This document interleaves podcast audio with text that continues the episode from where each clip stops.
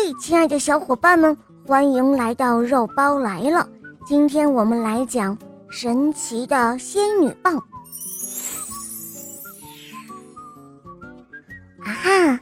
如果我有仙女棒，变大、变小、变漂亮，还要变个都是漫画、巧克力和玩具的家。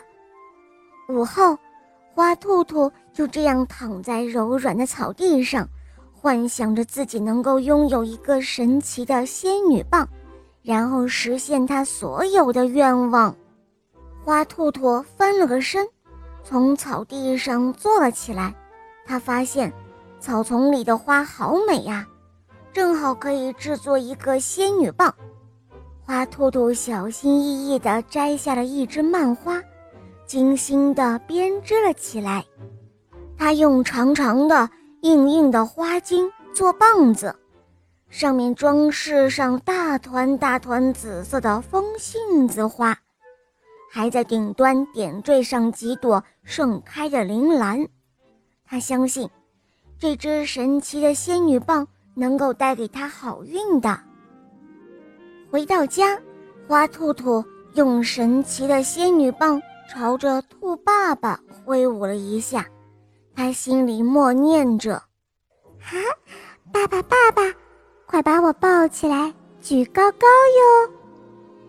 可没想到，原本窝在沙发上看手机的兔爸爸立刻就站了起来，然后伸开双臂，对着花兔兔说：“哦，来啊，宝贝儿，快来我的怀里，我要让你飞起来。”就这样。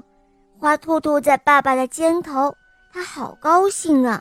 他笑得咯咯响，手里不知不觉就抓紧了那只神奇的仙女棒。兔妈妈回到了家，看到他们父女俩闹作一团，不禁皱起了眉头。哦，花兔兔，都几点了还不睡觉？快，快上床去！花兔兔从爸爸的肩头滑了下来。垂头丧气地往自己的房间走去，突然，他想起了神奇的仙女棒，他朝着兔妈妈挥舞了一下，心里默念着：“妈妈，妈妈，请不要对我大吼大叫，快和我一起开心的笑吧！”咻！没想到，刚才还一脸怒气的妈妈突然走了过来。轻柔地对花兔兔说：“哦，宝贝儿，快到妈妈这里来，妈妈给你讲一个好听的故事。”哇，这只神奇的仙女棒真的起作用了！就这样，伴着妈妈美妙的故事，花兔兔睡着了。睡梦中，他还紧紧地抓着那只神奇的仙女棒呢。他希望。仙女棒上的花朵永远都不会枯萎。好了，伙伴们，这个故事就讲到这儿了。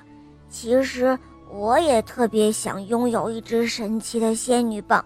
呵呵，好啦，更多好听的故事可以在公众号搜索“肉包来了”，在那儿给我留言，一起来收听故事哟。么么哒。